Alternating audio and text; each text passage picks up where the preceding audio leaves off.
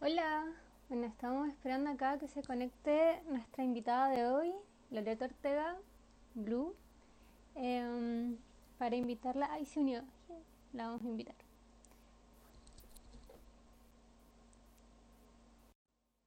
Estamos esperando a que se conecte. Hola, Oli, ¿cómo estás? Bien, ¿y tú? Oye, muchos años. Sí, muchos años. Hoy, ¿cómo has estado? Bien aquí, en la casa, regaloneando con los gatitos, Mm. que los vamos a mostrar para que sean famosos. Ah, ahí está el link. Y el. Galileo. Oh, ya. Ahí vemos cómo se está uniendo la gente. Vamos a partir. Voy a presentarte. Bueno, ya. Ella es Loreto Ortega, conocida como Blue, fotógrafa chilena, eh, que estudiaste en el Instituto Arco, ¿sí? Te titulaste el año 2015. Yes. Bueno, y Loreto trabaja principalmente la fotografía de moda, editorial de moda. Bueno, y ahora y hoy día vamos a estar hablando sobre su trabajo como fotógrafa editorial, que está profundamente vinculado con la estética japonesa. Eh, bueno, y tomando como referencia Harajuku para las composiciones y todo.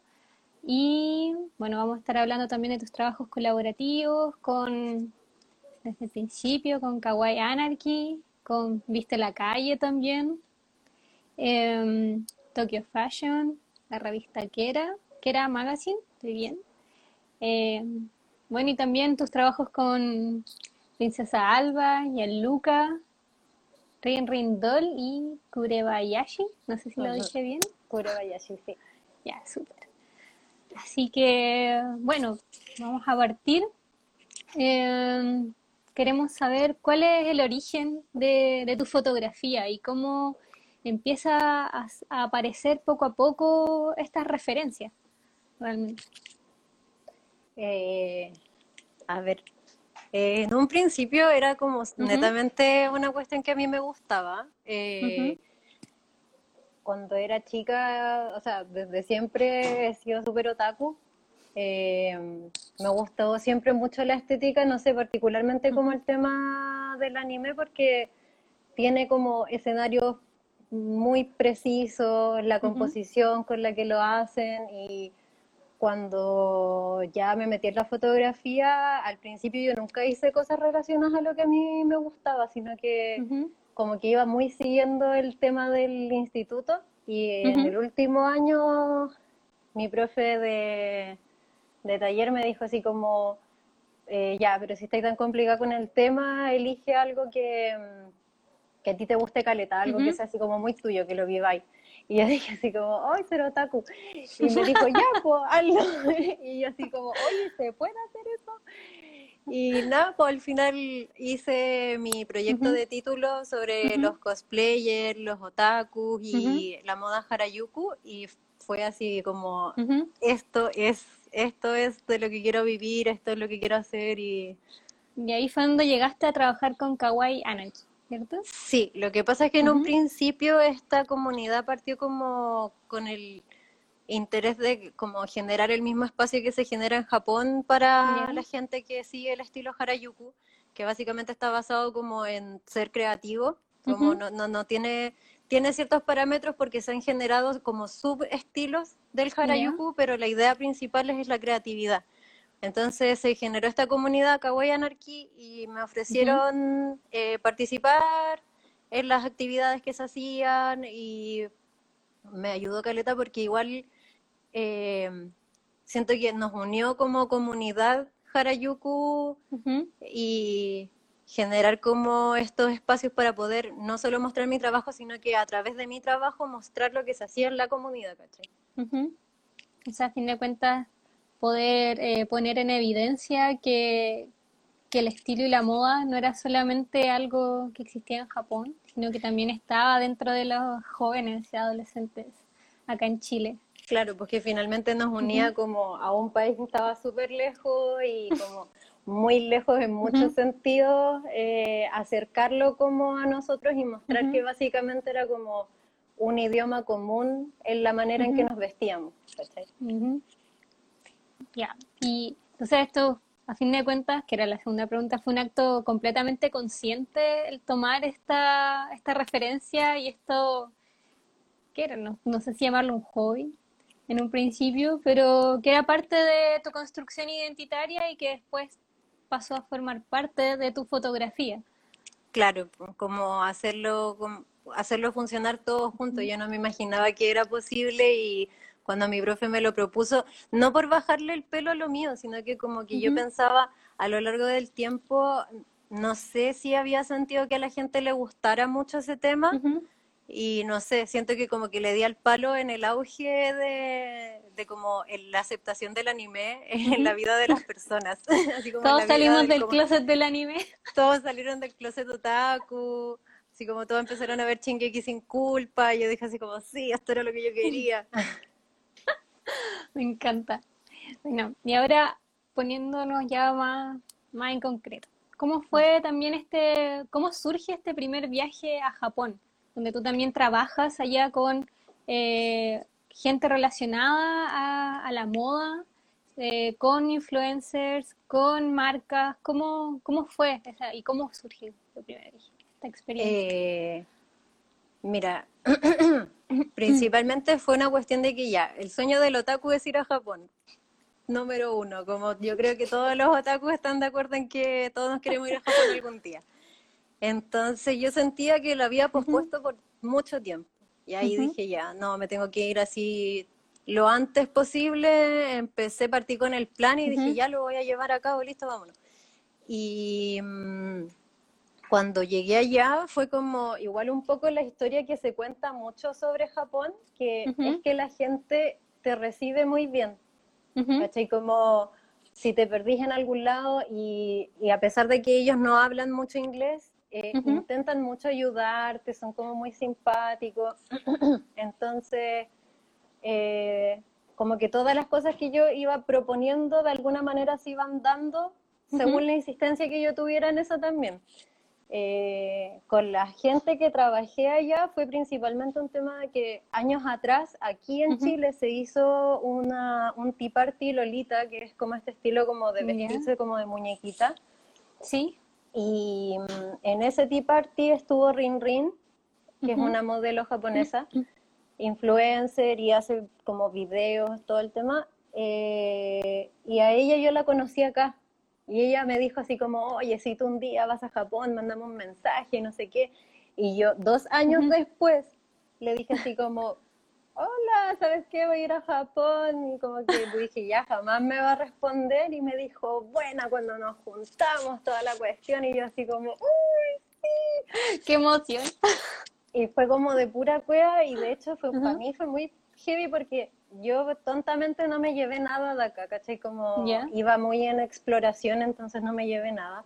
Y cuando llegué a juntarme con ella, eh, me pasó así como regalitos. Y yo así, Mm, ¿por qué no le traje nada? no. Bueno, pero no tenías cómo saber que iba a ser así su recién. Pero es muy clásico japonés como llegar a un lugar y, llevarte un regalo así como a tu casa, o si te van a ver como por primera vez después de mucho tiempo, es como, todo esto es para ti, y uno así, gracias. Así que eso fue como principalmente la manera en que resultaron las cosas allá, fueron bien como al lote. De hecho, a Kurebayachi, que es una de las chicas que yo más admiro en cuanto al estilo Harajuku, me lo encontré en la calle. Ya. Y yo estaba sola, así para en un lado, dije, uh, uh, ella, ¿qué hago? ¿Qué hago? ¿Qué hago ya? Y me acerqué. Te pido un autógrafo, una foto. Mm, claro, no, y me acerqué a morir y le dije, oye, ¿te puedo hacer una foto? Sí, dale, ya. Le tomé la foto y estaba como así, con el teléfono, tomándole la foto, le pasé mi tarjeta, que fue lo único que sí llevé. Eh, le pasé mi tarjeta así como, uy, tome. Y la revisé y le dije, ¿sabéis qué? A mí me encantaría hacerte fotos. Y ella me dijo, te comunico con mi manager, pero yo no tengo ni un problema. Lo que pasa es que yo trabajando en como trabajo, necesito que esto como que pase por el filtro de mi manager para yo poder aceptarlo. Y yo así, el conducto regular. Claro, y yo, mierda, qué bacán. Y no, y cuando llegué ese día estaba así, hola, tomando fotos como así, ¿cachai? Pero fue muy de suerte, siento yo, como que es una experiencia bien bonita que afortunadamente mucha gente le pasa que en Japón tienen mucha suerte. Y es porque la gente es muy así, como de darte esos buenos momentos. Muy abierta. Sí. Bueno. Bueno, y luego volviste a Chile después de ese viaje y después te volviste a ir a Japón, pero esta vez por más tiempo. Sí. ¿Cuántos fueron? Como seis meses. Me fui como siete meses, más o menos. Eh, fue chistoso porque yo creo que es, es el, lo que le pasa a todo aquel que va a Japón. Que es como, necesito volver, necesito volver ya, y yo dije, ya, filo, ¿cómo lo hacemos? Empecé a mover también todas las cuestiones de nuevo, avisarle a mis papás, no, onda, llegué llorando al, al aeropuerto así, abracé a mi papá y le dije, no, no quiero estar aquí, me quiero ir. Y nada, pues pusimos en marcha como todo, a borrar, hacer un millón de cuestiones para irme, y fue muy al lote. Eso es algo que tengo que admitir aquí. fue muy al lote. Yo me fui así sin miedo de nada, sin visa, sin ni una cuestión, como que dije, bueno, funcionará de nuevo, ¿cachai? Y en cierta medida sí funcionó, porque de todas maneras igual logré como el tema de los contactos, eh, hacer sesiones de fotos a gente que yo le quería hacer fotos y también como hacer harto registro en las calles, pero ir sin visa no, niños, no recomendado. No vayan sin visa a ninguna parte porque no, no, vale nada. Sí, pues primero te pueden deportar, no podéis ofrecer ningún tipo de servicio, ¿cachai? O sea, yo igual hice sesiones de fotos y aquí me arriesgo con que ah, los japoneses me encuentren y me vengan a buscar eh, para meterme en la cárcel por no haber estado, por haber estado ofreciendo servicio, ¿cachai? Porque igual hice fotos, pude hacer sesiones, pero igual tiene que ser en la piola porque si te lo pillan, al tiro es, estás ofreciendo un servicio, bla, bla, bla, y tú no puedes porque eres un turista. Tienes visa de turista. O sea, ahí volviste solamente porque fuiste con visa de turista. Ay, qué complicado. Claro, sí. no, fue súper complicado. Es que yo pensé, me imaginé por un segundo en un mundo mágico que se podía hacer, ¿cachai? Como freelancear, freelancear, pero incluso el freelance está como capitalizado en Japón, entonces no, no es tan simple, digamos. Chuta, ¿y ahora tienes planes de, de volver en algún momento? Así como establecerte allá, me imagino, como irte con una visa de trabajo. Tengo muchas ganas de irme con una visa de trabajo. Eh, lo que sí yo tengo ya, después de haber pasado mucho más tiempo en Japón, tengo una percepción muy distinta a la que tenía antes. Igual se me cayó un poco el sueño. Oye, es que, igual uno, idealiza los lugares, sobre todo teniendo esas expectativas tan altas desde la infancia. Caleta, caleta, caleta, como que uno se imagina las mejores cosas y te das cuenta que muchas otras que lo mejor para uno son muy importantes, están demasiado atrasados, ¿cachai?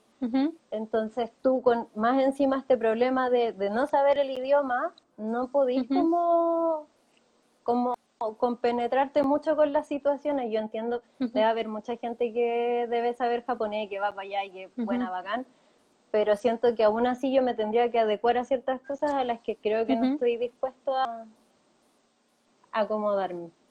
Pero sí, quiero volver como a darle otra oportunidad, una oportunidad legal esta vez y, por ejemplo, ¿en qué cosas crees tú que están más atrasados, que notaste esa diferencia? ¿O qué cosas, por ejemplo, ellos sí están más avanzados que nosotros, incluso en temas profesionales, en cómo reciben el trabajo, cómo se manejan esos temas?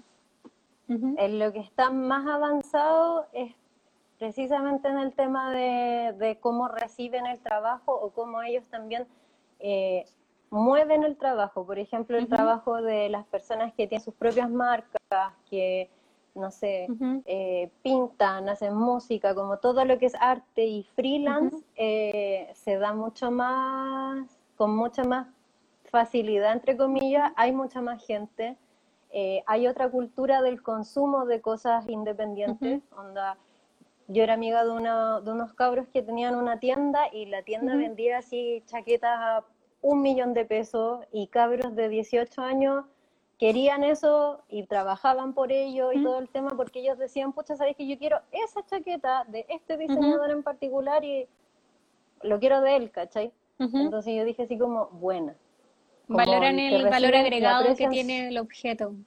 Muchísimo, muchísimo. Como que claramente también hay como tipos H&M en Japón, donde las prendas cuestan lucas, pero sí veo el aprecio como en el día a día, es cosa de mirar cómo se viste la gente, el cómo sí aprecian otro tipo de, de, cosas, ¿cachai? Como aprecian el diseño de autor y, y como toda la parte independiente, ¿cachai? Cosas que acá están eh, realmente en, pañales. En pañales. Pero, ¿en qué están muy atrasados? Tan, tan, tan, en el feminismo, pues. Uh. En el, el feminismo se percibe de una manera muy distinta. Eh, de hecho, he tratado también de buscar como otras fuentes, como no, no comparto el idioma, no lo sé, muy como eh, eh, en, temas más complejos no sabría traducir nada, ¿cachai? Y me puse a buscar y muchas personas, así como el común de la gente en la calle, por ejemplo, si tú la entrevistas y te dicen como que ellos no sienten que hayan diferencias, eh, y no creo que sea porque no las hayan, sino que porque no hay tanta información al respecto como muy no es un tema que se converse. Claro, muy, muy naturalizadas, porque mucha gente, por ejemplo, decía que no sentía que había como un, un problema en los salarios, ¿cachai? Pero después tú veías y eran uno de los países que, no sé, pues había tenido en su momento más brecha salarial entre géneros, ¿cachai? Y era como... Y nadie lo sabía, como que algo no, calzaba al tanto. Claro, pues, algo no calzaba. Y pucha, muchas situaciones que en la calle se normalizaba como los pololos peleando, no meterse, eh, el acoso callejero era una cuestión así que tú no estabas seguro siempre de que las cabras que estaba, que tú estabas viendo, guayando con un cabro, nunca sabías si de verdad ellos se conocían. Porque había como un tema de que los cabros abordaban a las niñas en la calle, así como, hola guapa, dame tu número. Y como las niñas no decían que no, quedaban así.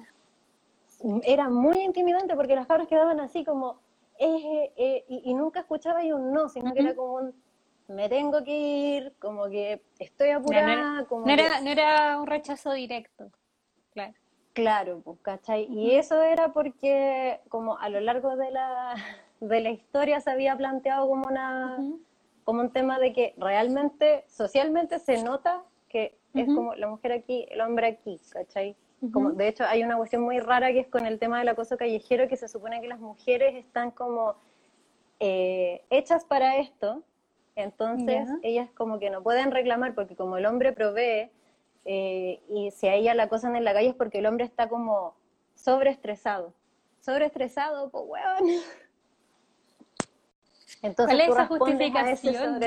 No, y era súper así como común, donde te lo podían decir, no sé, cuando tú llegabas a un lugar así como a denunciar a alguien, te decían así como, es que bueno, tú sabes cómo son los hombres, y era como, es que yo no sé cómo son los hombres. claro, no lo sé. Bueno, qué fuerte. Igual Así que esos son como los temas que... Uh Hicieron una performance. Y la Mariana dice que lloró cuando vio que en Tokio hicieron una performance de las tesis. Recuerden que pueden ir dejando sus preguntas.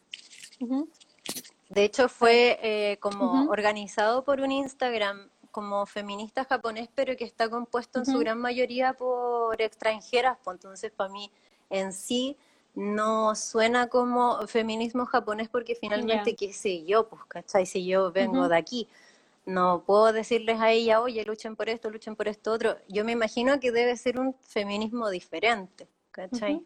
Válido en todas sus maneras porque finalmente tiene que ver con cómo funciona allá pero no estoy como muy internalizada en eso porque no, he encontrado mucha información, honestamente. He encontrado más información de Corea que de Japón. Ya. ¿Y cuál es la diferencia, por ejemplo, ahí entre la sociedad japonesa y la coreana en torno al, feminismo? Yo creo que donde la, la, cultura coreana en general, como lo que conocemos de la cultura coreana, igual está como ya más globalizada, su tipo de feminismo igual es un poco más, o sea, ya, ya está más visto, como la gente ya sabe como del movimiento y sabe que están presentes y han tomado como medidas, hacen marchas y aparte, no sé, igual es un poco, es súper extremo, por ejemplo, tienen, hay uno que no me acuerdo el nombre en este momento, que es uno que particularmente no, no, la idea es no relacionarte bajo ningún contexto con un hombre. Ya. Como como no tener amigos, no, no casarte, no llegar nunca a tener hijos, ¿cachai? Como ningún tipo de contacto con hombres.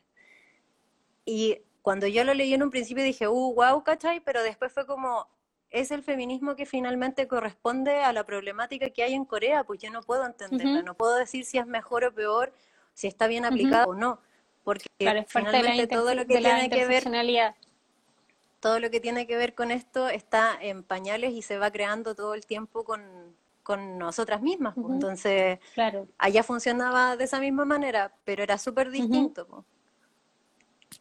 Claro, pues ellas, como decís tú, tienen sus propios problemas, sus propias situaciones y nosotros no podemos llegar y aplicar el mismo feminismo que vivimos nosotras como mujeres latinoamericanas a sus contextos eh, como particulares. Bueno, y ahora siguiendo con las preguntas, eh, cuando tú estabas en Japón, hiciste una exposición en Migo, acá en Chile. Mm. Sí. Que no sé si la pudiste ver realmente porque estaba ahí allá. ¿O no? sí, en teoría sí pude. mira, todo esto partió porque la, a la Wilda, la Wilda me dijo un día como, oye, estamos haciendo este proyecto, disculpen que me cambie de escenario, es que yo soy súper buena para moverme. Eh, la Wilda me, me, avisó de esto, yo le dije, sí, obvio, démosle, ¿cachai? Y como que de repente me avisa y yo le dije, Wilda, yo voy a estar como en Japón. Y, me dijo, ya, pero es que si lo puedes hacer de allá y no sé qué, démosle. Y yo así, ya, pues démosle. Eh, me costó un poco, como que cuando estás en otro país, extrañamente, como estás en un constante estado de turista, te cuesta mucho concentrarte en estar en el computador, como haciendo cosas. la, diferencia horaria con Chile es súper distinto. Uno yo tenía que esperar a que fuera de noche allá para poder hablar con la gente aquí, y aquí era en la mañana del día anterior al mío. Entonces era como, ¿qué? y, en el futuro. Em, vivía en el completo futuro. Y la cuestión es que después em, se hizo, cuando mandé los archivos, toda la cuestión, tuve que decidir en cómo ponerle, bla, bla, bla, y así dije, no, ya démale. Y mm, me hicieron una videollamada desde el, desde la exposición. Y ahí la pude ver, de hecho me dio mucha risa, estaba la Wilda, eh, estaba mi papá, estaban todos ahí como, ¡eh, hola! Y yo así como, eran como, no sé, muy, muy temprano en la mañana, eran como las 8 de la mañana. Yo así, ¡eh, sí, hola! Despertando en pijama. Mm. Bueno, pero... No, pero te iba a preguntar... de un carrete. Eso fue lo más chistoso de... Ah, piola, además con, con caña con caña recibiendo la exposición a todos. Hola chiquillos, buena. Hermoso. Pero particularmente esa, esa exposición tiene un nombre que es Express Yourself, Don't Repress Yourself, Identidad Made in Japan.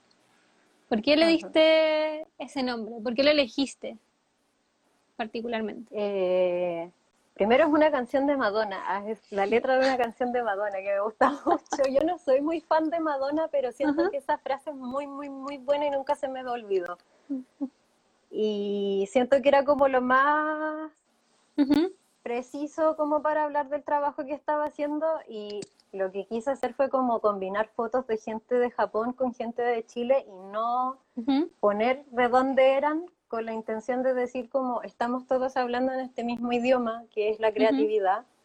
Entonces, como no importa de dónde sea, la idea es siempre como expresarse a tu manera, Que hayamos encontrado una comunidad común, sí, obvio, pero siento que igual es como con la intención finalmente de como, sé tú, ¿cachai? Como de donde, de donde provenga, claro, no te reprimas, venga de donde venga. La y cuáles sean tus referentes. Claro. Espectacular. Bueno, y además estando en Japón, expusiste en una galería en Hong Kong. Sí, fue muy extraño. Parallel Space. ¿Cómo fue también esa experiencia?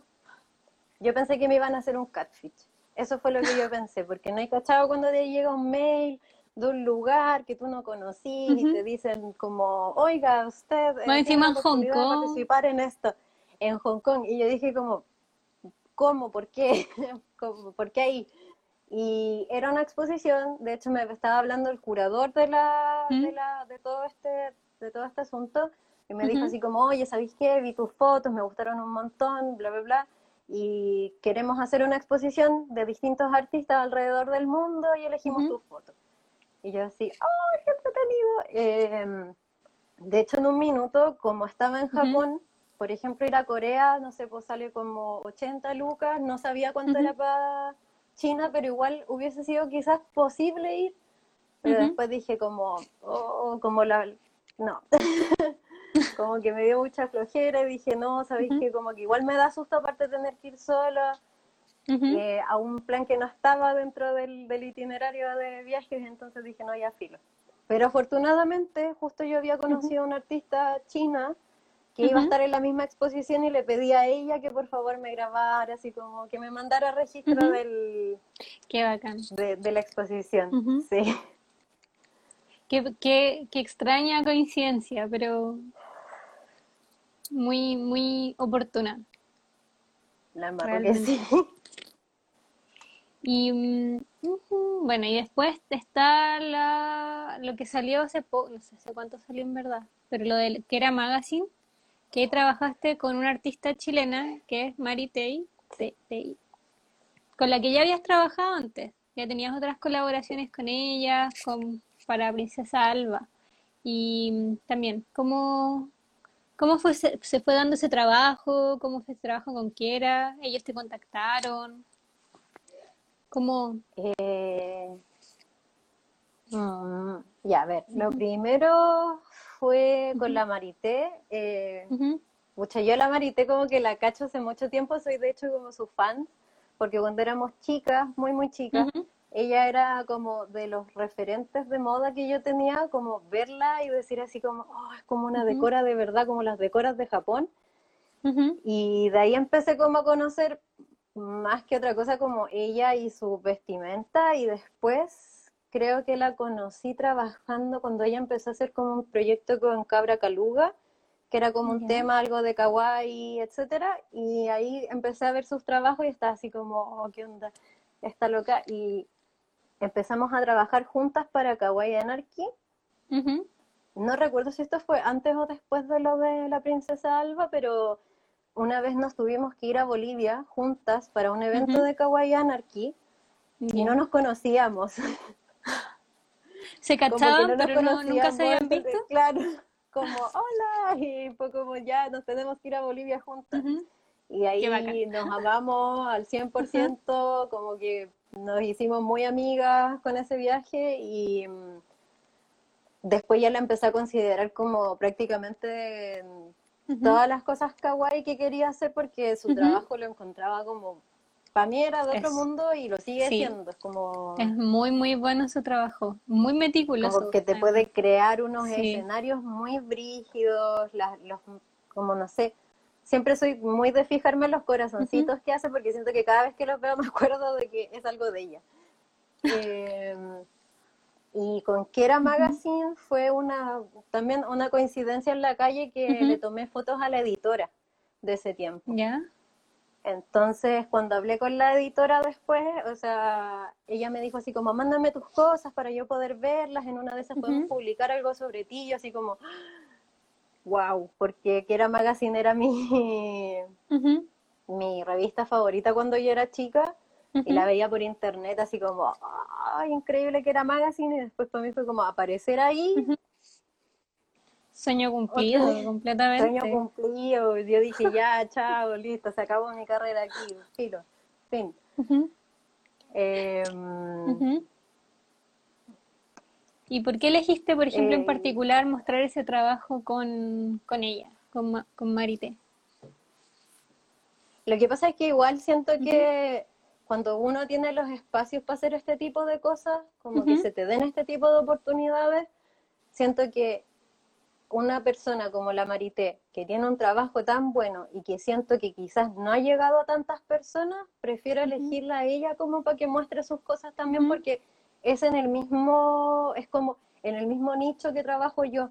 Entonces siento que es como muy importante tratar de sacarla como de ese nicho y hacerla como, vean esto, como esto se hace en Chile, ¿cachai? Como esta es una artista chilena, como porque de repente no te pueden creer que venga de tan lejos y te interese eso. Entonces, para que sepan que sí se están trabajando estéticas que a lo mejor pueden ser atractivas allá y que probablemente sea un público que em, pueda consumir de mejor manera eh, lo que hace la Marité. Y que además también son estéticas que se alejan, por ejemplo, de, lo academicista o de lo que uno aprende en esos espacios, pero que aún, que por, obvio, son completamente ricos en torno a, lo que te puede entregar como artísticamente, creo, opino yo.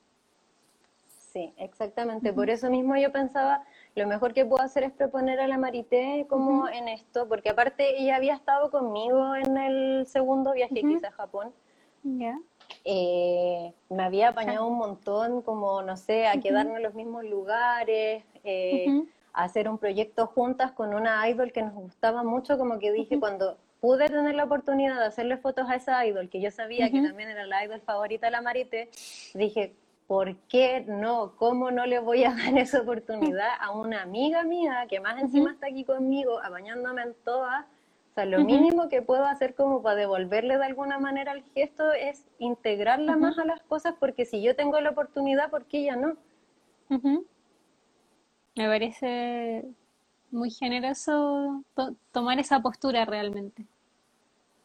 Sobre todo en un, lugar, un lugar que, uno, que no... Sí, pues. Me imagino como, claro, allá hay más personas que puedan consumirlo, pero también llegar a esas personas, tener el espacio para mostrarlo, es complejo. Es complejo también viniendo, como dijiste, pues desde el culo del mundo como es Chile, donde... Nada. Bueno, y ahora el último trabajo que has hecho, que no sé si tiene, lo has realizado ahora como en cuarentena ni nada, pero eh, que son las intervenciones a tus fotos con distintos ilustradores. Que, no sé, vos vemos trabajos como de Gabriel Garbo, de, la, de la Belén, que estaba, por ahí, la vi, o Desobediencia Visual. ¿Cómo, también, pues, cómo surgieron estas colaboraciones, cómo prestar tus fotos, cómo ha sido también recibir de vuelta las ilustraciones de ellas con sus intervenciones, cada uno usando su propio lenguaje.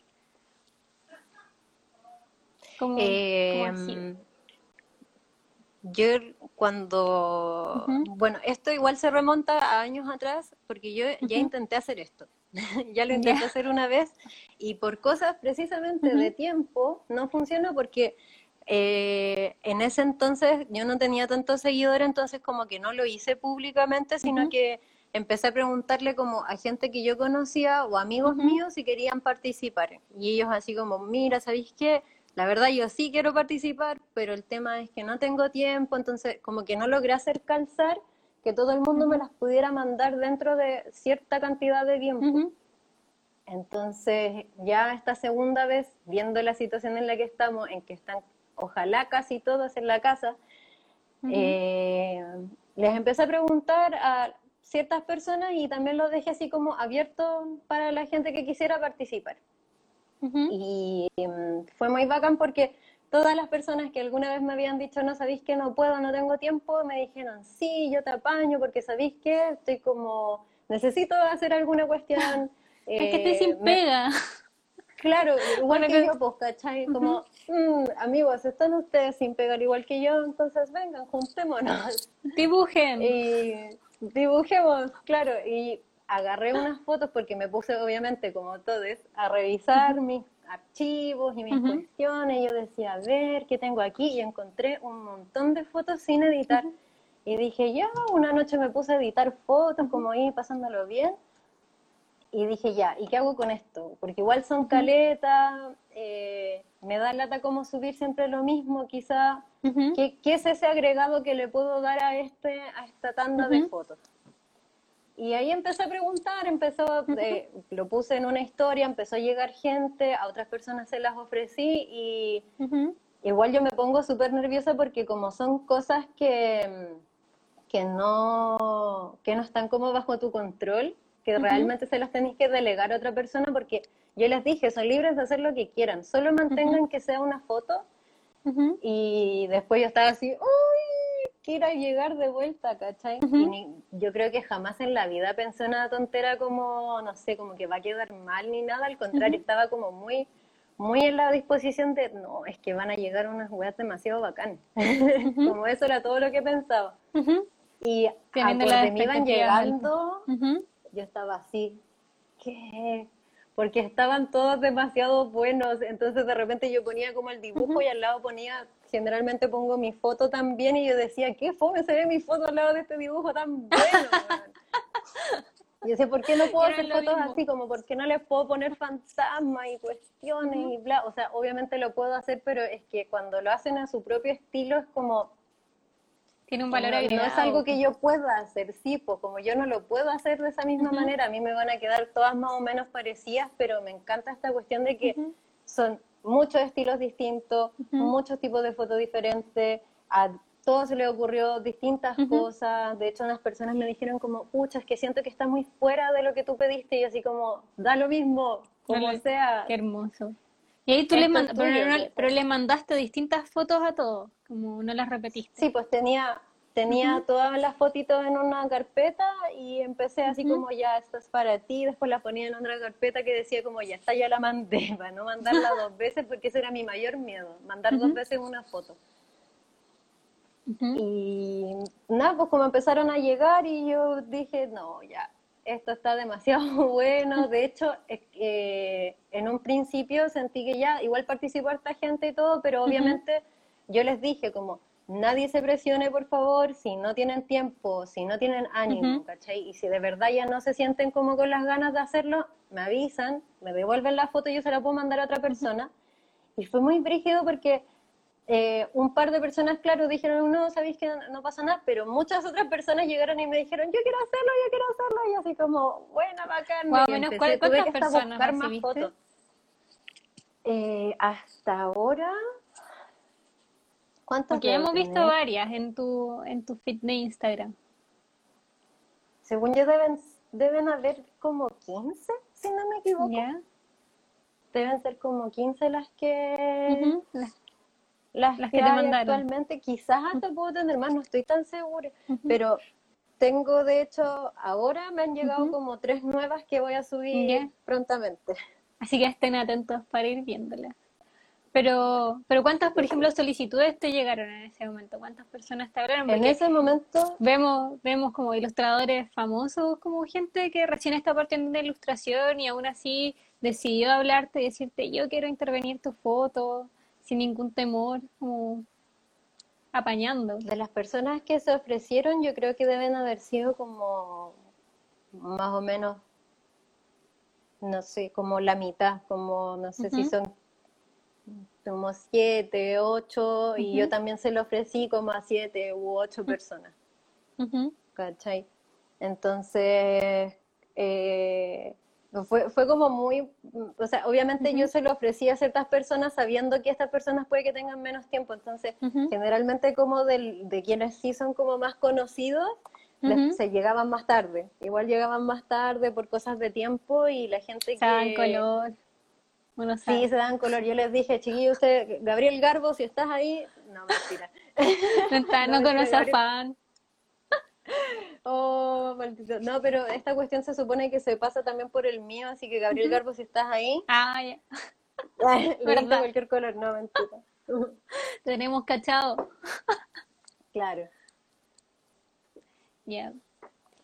Y, mm, y bueno, ¿y cómo ha sido ahora, por ejemplo, contexto cuarentena, fotógrafa? ¿Cómo ha sido vivir todo eso? ¿El desempleo, me imagino, o algo así? Sí, estaba trabajando en un estudio y el estudio quedó ahí tirado porque obviamente no se puede trabajar y fue como, bueno, no es que te estemos echando, pero no podemos trabajar. Así que si eventualmente esto se abre, veremos. Y yo sí, oh, bueno, ok. Así que nada, estar en situación cuarentena, o sea, al final para mí la fortuna de estar aquí encerrada tranquila, ¿cachai? Como dentro de todo eh, fuimos bien narrativos, eh, mi familia me apoya muchísimo, entonces al menos es una situación como de poder estar en calma, lo que sí eh, no solo he logrado más como el tema de las colaboraciones, siento que me acomoda más, pero no, no me siento como en la, como no sé, como de hacer fotos, por ejemplo, como de tener un proyecto. He pensado más como en el tema de producir, por ejemplo, para poder tener plata, ¿cachai? Y he pensado en hacer mis fotos en físico, ¿cachai? Pero eso es como lo más que he logrado llegar con mi cabeza porque siento que eh, es complejo el tema de esto de estar como produciendo, produciendo, produciendo, y siento que ponerme cualquier tipo de, no sé, como ya hagamos fotos desde la casa y toda la cuestión, yo admiro demasiado a la gente, yo sé que Don Forever 22 está aquí en esta conversación. Sí, lo vi un poco más arriba. qué impresionante cómo, cómo produce ese ser y yo digo, no, yo no puedo, como que la cabeza no me logra dar. Entonces he tratado como de retomar como las cosas que ya he hecho antes, terminar las que tengo tiradas, que no, no, me había dado el tiempo, por ejemplo, de concretar.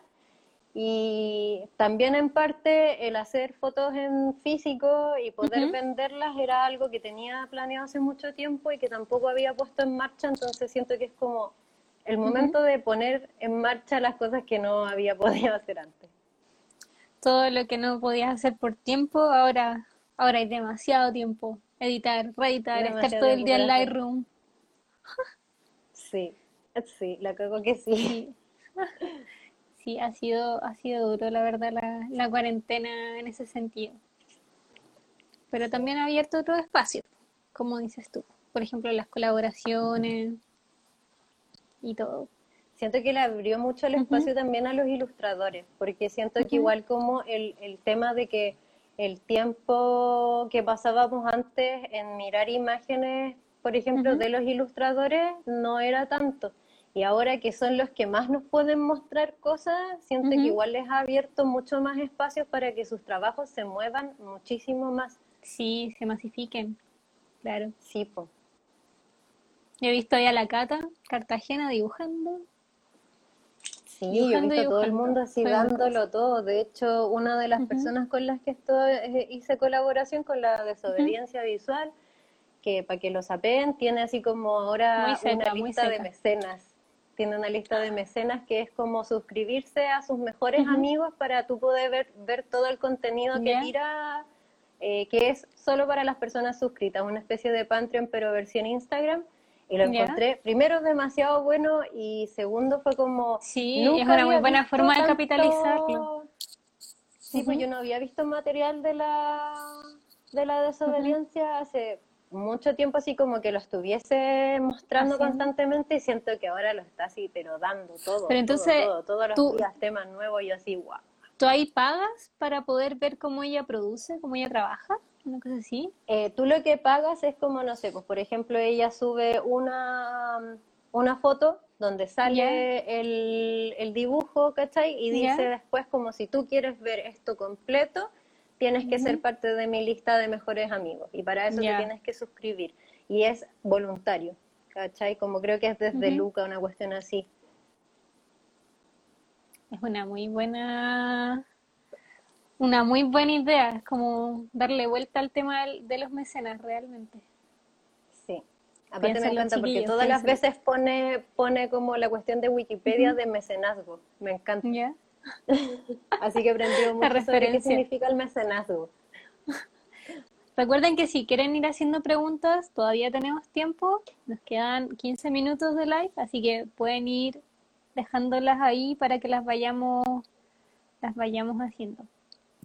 Estaba revisando los mensajes, me da mucha risa porque tengo a mi hermano y al Dieguín acá en la casa y me encanta porque los dos se, mandan cosas, uno en una pieza, el otro en la otra pieza, pero están ahí porque yo tengo miedo de que no haya nadie viendo el live, entonces por lo menos siempre van a haber dos personas.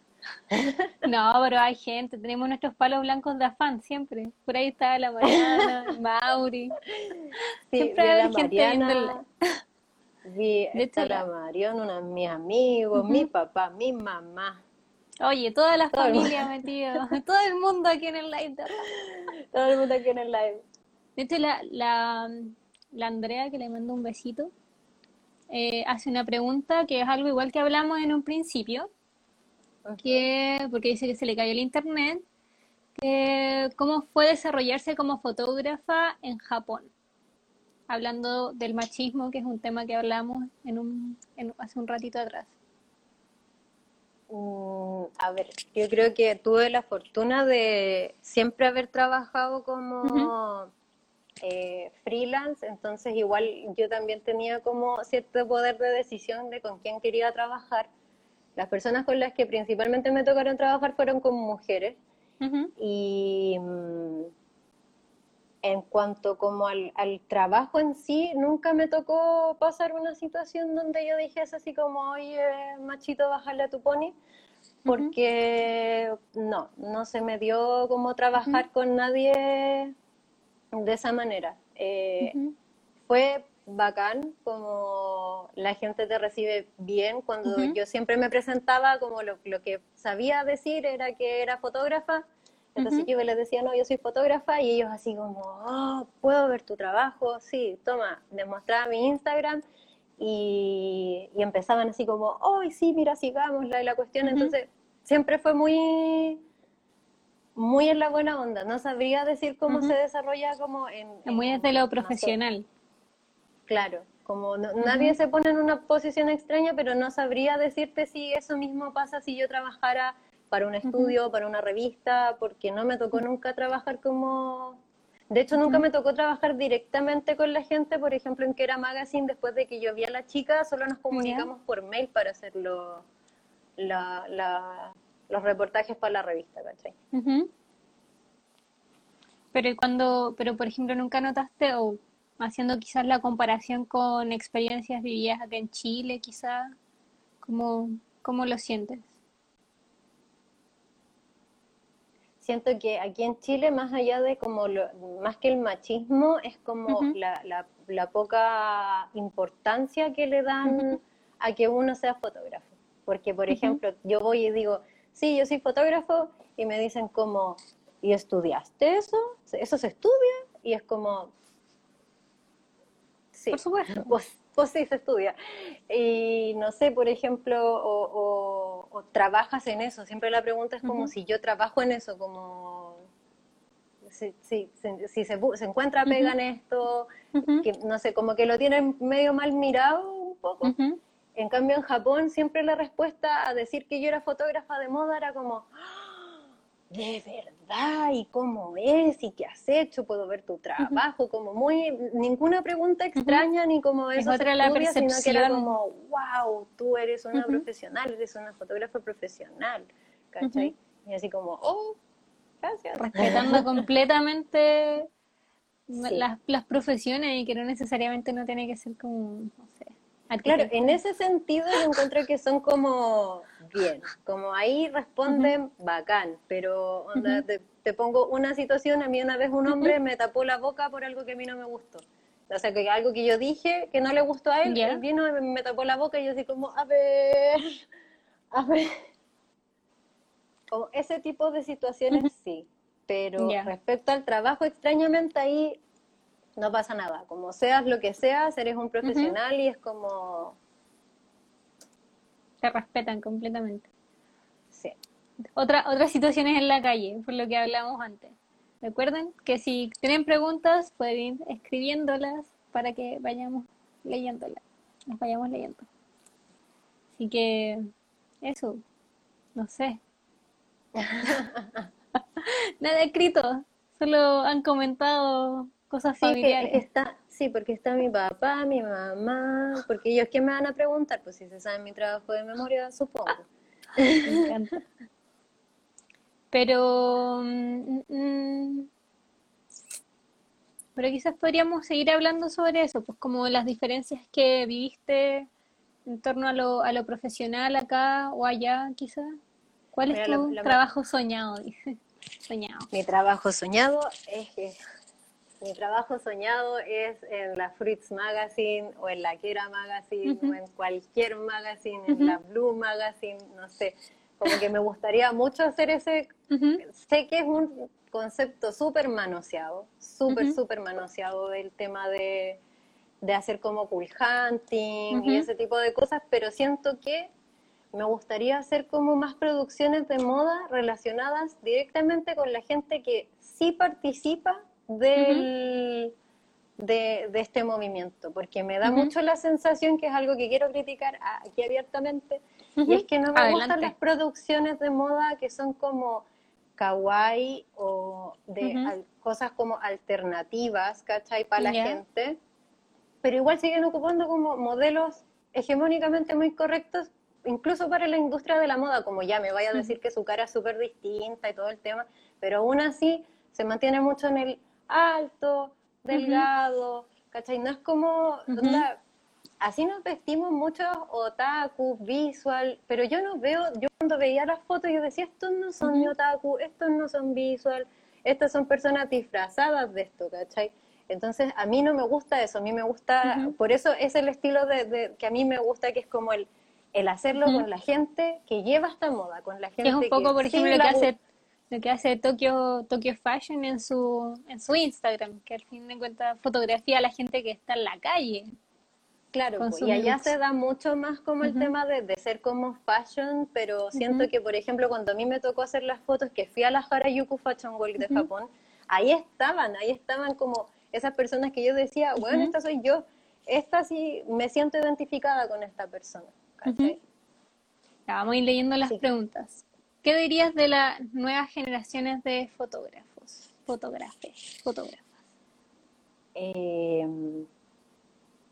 no he visto demasiado porque soy una abuela y me gusta mucho, como soy, soy mucho más de quedarme un poquito atrás en ese tipo de cosas, como te decía, de la Paloma Palominos, la Saiba Ujú. La González, González. claro, como viejos referentes de sin, sin, sin decir como que es algo malo, pero son mis referentes de cuando era chica. En cuanto a lo nuevo que he visto, me gusta mucho cómo, cómo han logrado meter tecnologías, cómo han logrado hacer como mucho más de, no sé, he visto fotos de gente que se hace fotos con filtros de Instagram, pero son fotos pro, ¿cachai? Entonces posicionan eso, o el mismo tema de las modelos virtuales y hacerlas posar para fotos. Esa cuestión para mí es como insuperable de lo nuevo que se ha hecho de Ujú. las nuevas generaciones, digamos, de, de la Del fotografía. lenguaje. Sí. Sí, los, los nuevos medios igual han entrado de lleno a la fotografía como la concebimos ahora. Y aquí preguntan, ¿por qué elegiste la foto como tu lenguaje? Porque lo crean o no, ah, soy súper tímido. No me gusta eh, dar la cara. No sé si la gente que me siguió durante el tiempo que estuve de viaje veía mis historias, son muchos silencios, como muy contemplativos de las cosas que yo veía, pero me daba mucha vergüenza como, hola chicos, aquí en Japón, como, no, no se me da mucho. Entonces la fotografía es precisamente como para mí un lenguaje muy silencioso de poder como mostrar algo que para mí es como medio complejo porque como soy otaku y me gusta esto y vivo de esto y respiro esto, es súper difícil como explicar a qué va mi trabajo si yo lo, lo siento todos los días, ¿cachai? Entonces, por eso trato de que las imágenes sean así como tan tal cual, como este es el estilo que tienen las personas, así se ven, eh, esto es lo que quiero mostrar, ¿cachai? No es como tan profundo y simple a la vez, ¿cachai? Y ahora, otra pregunta de Joaquín. También un fotógrafo muy bueno. ¿Es posible transportar tu pega hecha en Japón al contexto chileno? Em, yo creo que sí, porque finalmente, o sea, de eso en general se trata mi trabajo, de cómo hemos compartido ese lenguaje de, la creatividad, de que haya, y, siento que igual es como gente súper particular, no tengo la sensación de que, no sé, mi comunidad kawaiana, aquí voy a hablar desde ahí, igual es de gente más tímida, más piola, ansiosa, ¿cachai? Y ver todo este color o toda esta creatividad, o todo lo que expresan en su ropa, en cómo se pintan y toda todo el tema, yo digo, claro, es otro lenguaje. Por eso nosotros cuando lo vemos en Japón lo sentimos en nosotros y ellos cuando nos ven dicen así como, weón, cuático que estos locos estén haciendo lo mismo. Y no es solo como por un tema de que nos haya traído, sino que nos sentimos hablando en este mismo lenguaje, de la creatividad dentro de lo quizás cerrados que podemos llegar a ser y eso igual tiene mucho que ver como con lo piolas que son los japoneses y no es solamente un tema de como estereotipos, sino que de verdad son gente más reservada. Entonces tú decís, ¿cómo gente tan reservada tiene estas salidas, cachai? Y es como, es que hablan desde otra creatividad y esa creatividad nos une muchas personas. Exactamente. Y aquí una otra pregunta. ¿Te gustaría hacer otro tipo de foto aparte de moda? Te amo. sí, me gustaría hacer otro corazoncito. A ver, ¿qué tipo de foto me gustaría hacer? Mi sueño, ah, mi sueño es hacer foto astronómica. Ese es como sí, había soñado con ser astrónomo, pero como que yo dije, mi Q no da para esta cuestión porque son como siete años de licenciatura en física, otros tres de astronomía y un millón de cuestiones. Y yo dije, no, como que mi cabeza artística no da para este nivel de matemática y dije, no, bye. Pero sí sueño mucho, de hecho tenía un profe en, en la U que era que había trabajado en un observatorio y yo dije, uff, esa sería otra de las cosas que a mí me encantaría hacer, porque siento que podría también como combinar dos cosas que me gustan mucho y convertirlas en tu pega, pues, ¿cachai? Como claramente no sería solamente, hoy le voy a tomar una foto a esto, sino que no, pues un trabajo en computadora, que tú tenés que recibir. Sí, pues mucho, más es mucho más complejo sí, pues descifráis los colores porque te llegan en blanco y negro, entonces tú empezáis como por temas de temperatura a descifrar cuál es el color que tienen realmente esta Empiezas a jugar como con la, ¿cómo se llama? Con la frecuencia, con la longitud de onda para ver la escala del color. Qué interesante. No, La verdad es que yo ahí no, no cacho nada de cómo funciona la fotografía astronómica, pero muy interesante. Y nos quedan dos minutos, me está avisando como que saltó un temporizador. Así que vamos a ir despidiéndonos y quería darte las gracias, Lu, por haber aceptado con los brazos abiertos realmente este esta entrevista. Y muchas gracias a todas las personas que sintonizaron nuestro canal y estuvieron ahí escribiendo. Y decir que los live los estamos subiendo a nuestra nueva cuenta de Spotify, que va a funcionar como un podcast, algo así, donde van a, van a estar todos los capítulos que ya hemos hecho, va a estar este también, así que para que después lo, los puedan escuchar. Así que... Bueno, bacán. Sí, y saludo a toda mi familia que estuvo haciendo todo ahí, los amo caleta. y eso fue bacán como conversar aquí con ustedes. Ah. Eh, yo me ofrecí, les voy a informar, yo me ofrecí porque me encuentro bacán como tener este tipo de conversaciones que no se dan siempre y creo que es importante promover este tipo de actividad, como de poder conversar sobre tu trabajo con otras personas y que ellos también conozcan como esta otra parte que espero que todos se metan afán y saben, ¿ah? porque para eso...